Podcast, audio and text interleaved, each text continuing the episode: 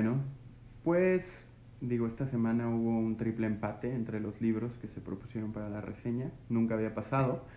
Eh, y bueno, decidí arbitrariamente cuál iba a ser el libro que iba, que iba a reseñar, porque pues, es un tema que me gustaría que se quede aquí para más adelante, por si alguien lo quiere revisar, por si alguien lo quiere conocer.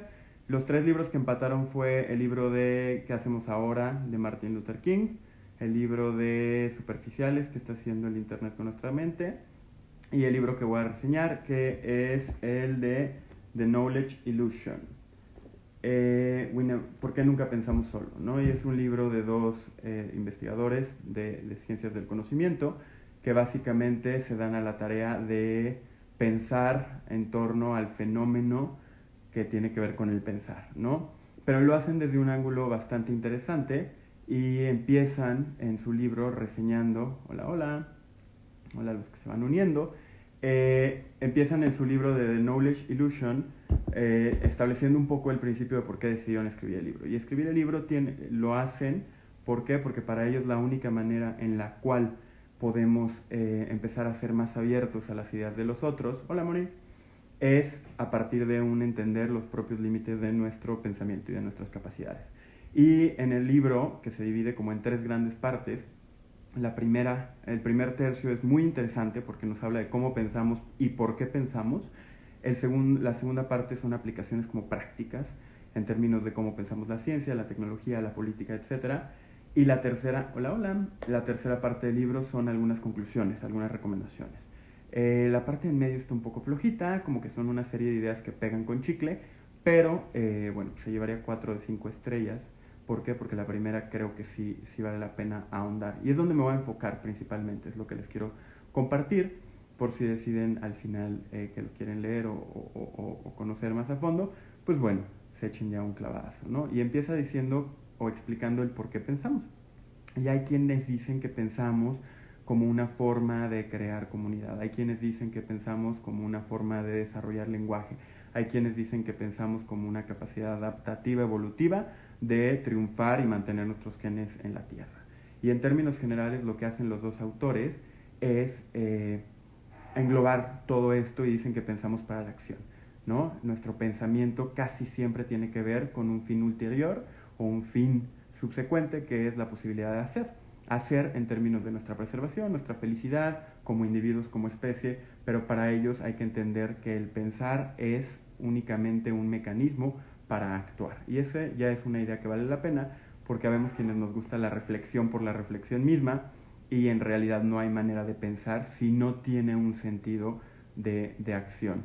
Y nos dice que pensamos de una forma muy peculiar y ahí se toca con otro de los libros que no han ganado en las reseñas anteriores, que no han ganado el duelo, eh, que es el formato de pensamiento del ser humano, que es primordialmente un pensamiento causal. ¿Por qué somos más inteligentes que otras especies? Porque tenemos una forma muy peculiar y única de pensar. Hasta ahorita solo la única especie que piensa como nosotros en esos términos son los cuervos. Los cuervos también son capaces de entender causalidad, pero eh, los seres humanos somos los más evolucionados porque somos capaces de determinar premisas entre un antes y un después, entre una causa y un efecto. El ser capaces de, tener pensamiento deductivo o inductivo, es decir, llevar de las causas a los efectos o a partir de los efectos tratar de, de extraer las causas, solo nosotros lo hacemos bien a diferencia de todas las demás especies.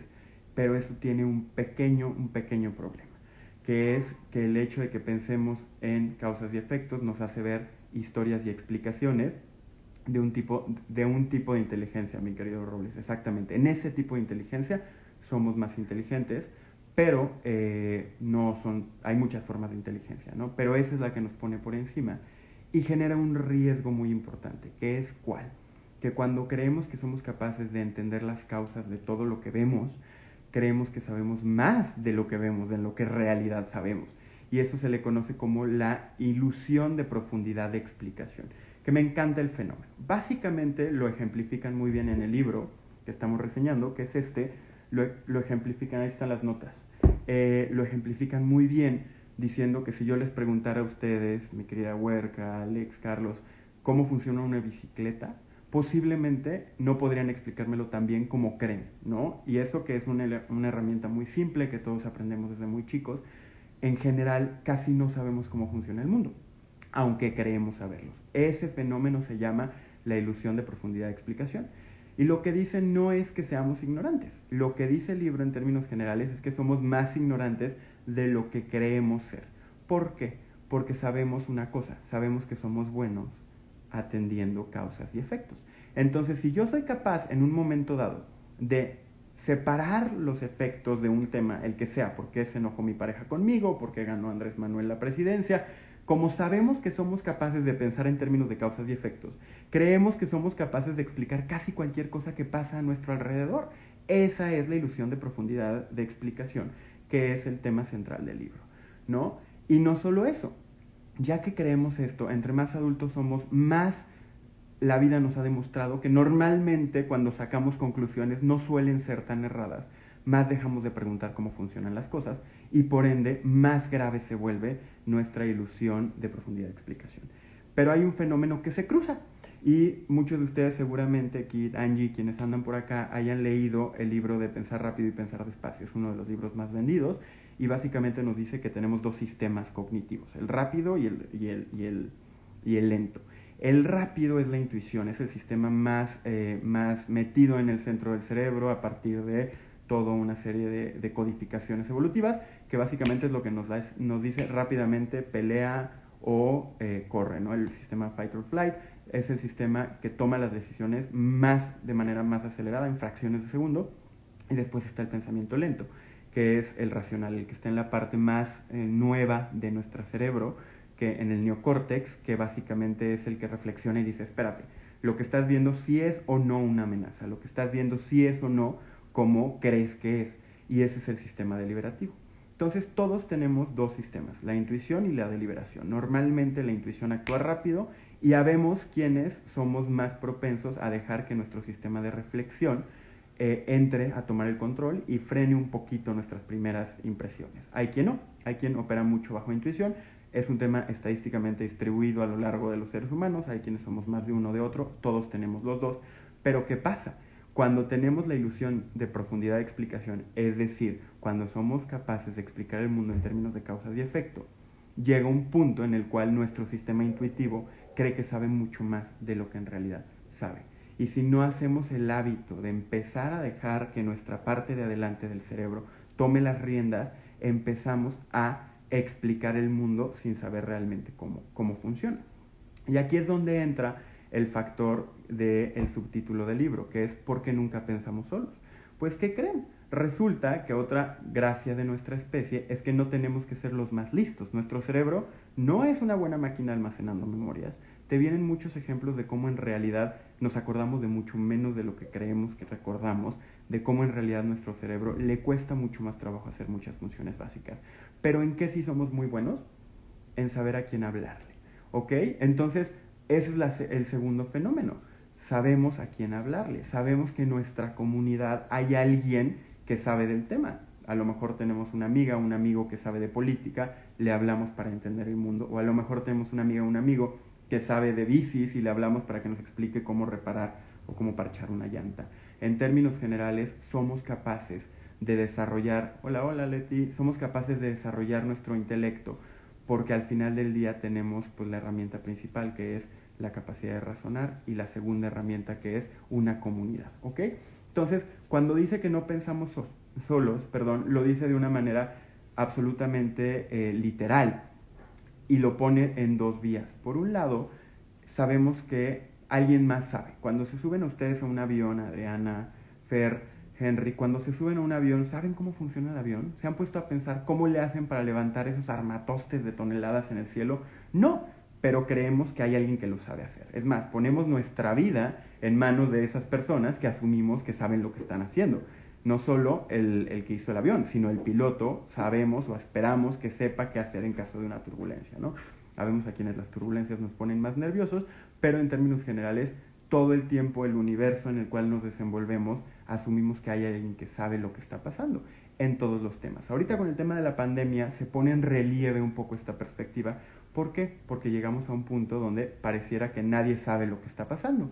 Y es un fenómeno que desarrolla un poco más adelante en el libro. Y avanzando en la propia reseña, lo que te dice es que la ciencia es el arte de aprender a saber lo que no sabemos. Lo que te dice es que los científicos y el pensamiento científico es tan importante hoy en día porque es la forma que creamos para romper la ilusión de profundidad de explicación. Quienes tienen una formación o un hábito de desarrollar un pensamiento basado en la ciencia son aquellos que saben o empiezan a comprender los límites de su, propia, de su propio conocimiento. ¿no? Entonces, lo que dice es, los científicos, pues todos conocemos a Einstein o a Newton, o le damos mucho crédito a Marie Curie, o a, eh, y dice, y, celebro, dice, normalmente son hombres y casi nunca son mujeres, y eso es un error, pero por lo general creemos que está este superhéroe, como si fuera un tema de deportistas o de artistas, cuando en realidad los científicos que están dentro del mundo y la comunidad de la ciencia saben que dependen de otras instancias, de otras personas y saben a quién hablarle cuando se dan con cuando llegan al límite de su entendimiento de aquello que quieren estudiar. Y es algo que los autores nos piden que hagamos nosotros como personas, que cuando estamos llegando a la orilla de lo que sabemos, seamos capaces de apoyarnos en nuestra comunidad. ¿Qué es lo que sucede hoy en día en un mundo polarizado? ¿Qué es lo que sucede en un mundo que se ha dado un fenómeno en el cual toda la información, el Internet, nos hace creer que sabemos todavía más, ¿ok?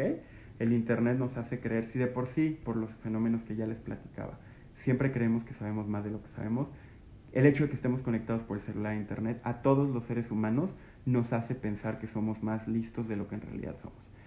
Y sí y no. ¿Por qué sí somos más listos? Porque tenemos más acceso al conocimiento y al entendimiento que como humanidad hemos desarrollado de ciertos fenómenos.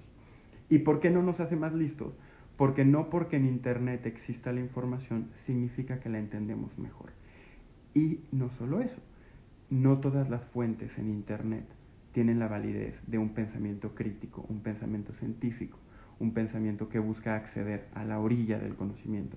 Mucha información que existe en Internet, al final del día, como, como saben y seguramente lo han reflexionado o leído en otro lado, mucha de la información que existe en Internet en realidad no es información eh, fidedigna o útil o francamente verídica. Entonces, en ese sentido, el Internet exalta el factor de comunidad como un mecanismo de acceso a la información. Es decir, nosotros como especie hemos aprendido que no tenemos por qué saber todo, solo tenemos que saber a quién preguntarle.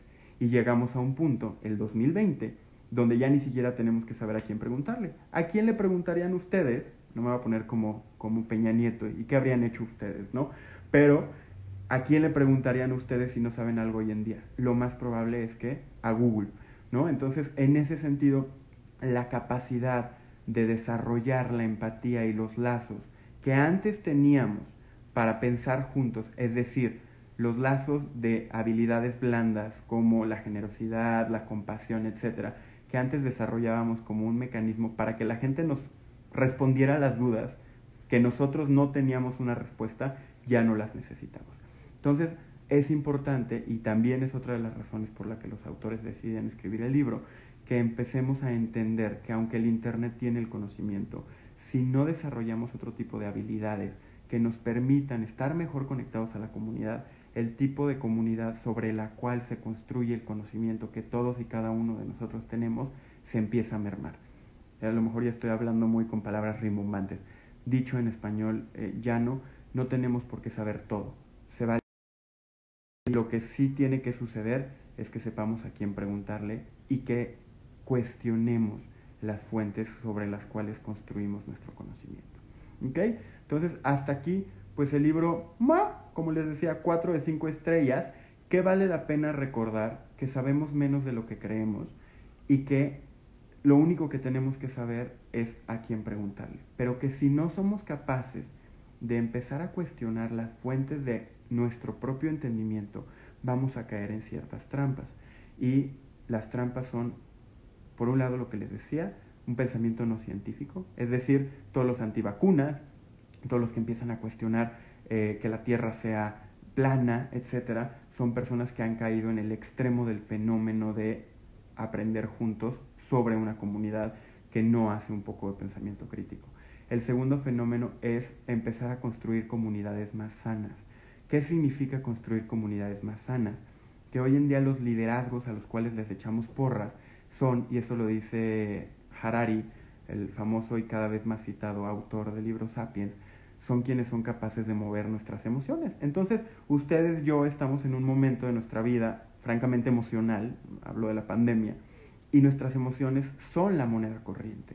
Entonces, sin desviarme mucho del tema, lo que dice Harari, y de cierta forma lo retoman ellos, es que tenemos que empezar a crear comunidades que valoren no solo la capacidad de mover las convicciones, los valores, la identidad de una comunidad, que es lo que hacen los líderes políticos y empresariales que tienen este entendimiento de cómo funciona la mente humana, sino que empecemos a valorar las comunidades que nos hacen más reflexivos. Y esas comunidades pues suelen ser la academia, esas comunidades suelen ser los vecinos, que cuando la regamos nos van a llamar la atención. Esas comunidades suelen ser aquellas que tienen un interés en que entre todos estemos mejor. Entonces, tenemos que empezar, dentro de los puntos que pone, a cuidar la comunidad, no solo como un espacio donde exacerbamos nuestras emociones, eh, como un espacio donde juntos vamos a ir tras la justicia y la verdad, ¿no?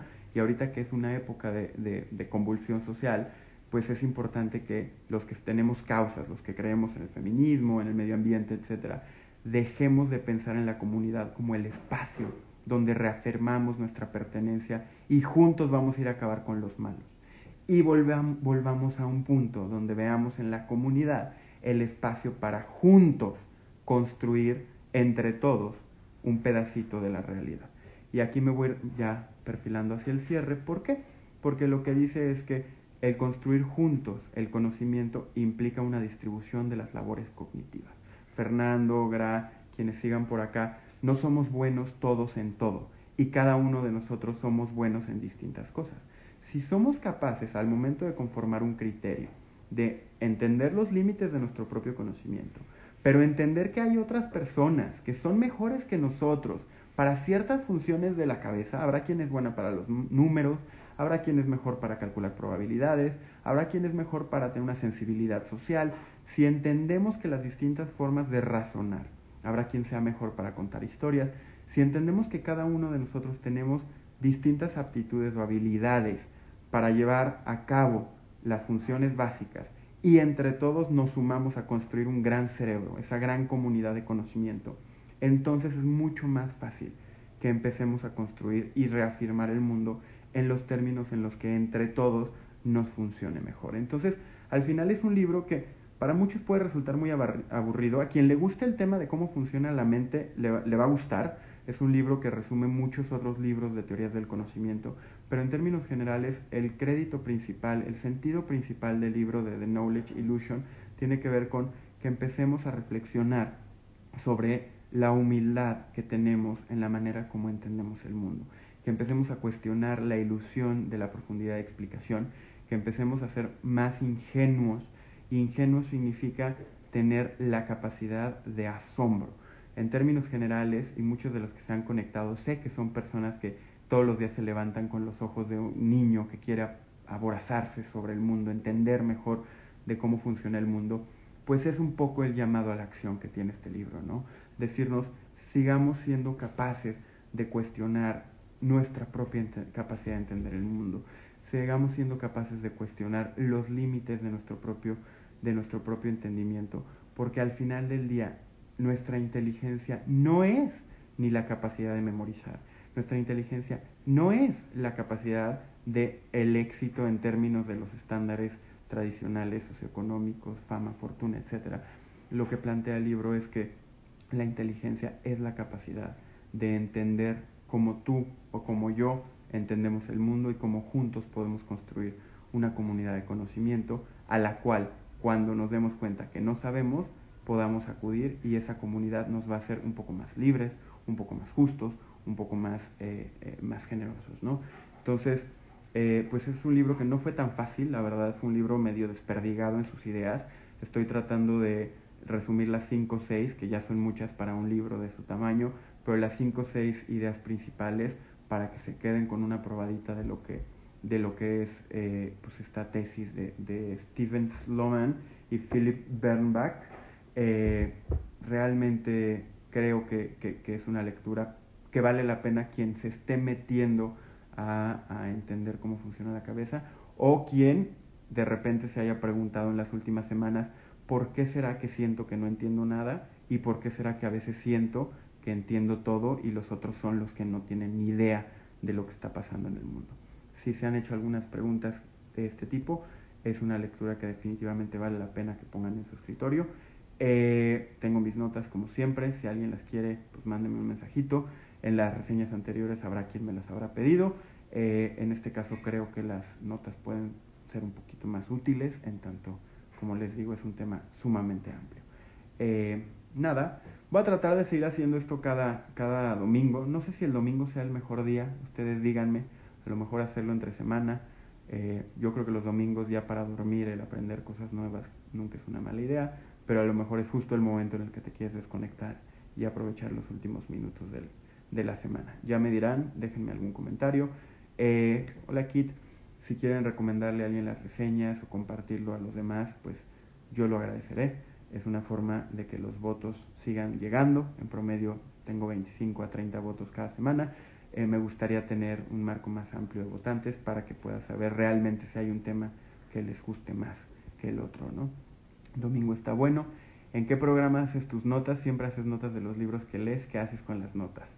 Se... Domingo sí. Bueno, pues hasta ahorita el domingo creo que es buena opción. Gracias por darse el tiempo de responderlo. ¿En qué programa hago mis notas? Uso dos. Siempre hago notas de los libros. Siempre, siempre hago notas. Ah, mi proceso es bastante simple. Eh, sí, es bastante simple. Tengo una pluma, tengo un marcatextos. Eh, con la, el marcatextos subrayo lo que considero importante. Con la pluma hago anotaciones y les pongo en las ideas principales, les pongo un post-it así. Ya que tengo esto, lo llevo a un programa que se llama MindNode. En MindNode hago un cuadro semántico, no, no se llama así, bueno, de estos que tienen como guiones, ¿no? que es la idea central y cómo se unen las ideas.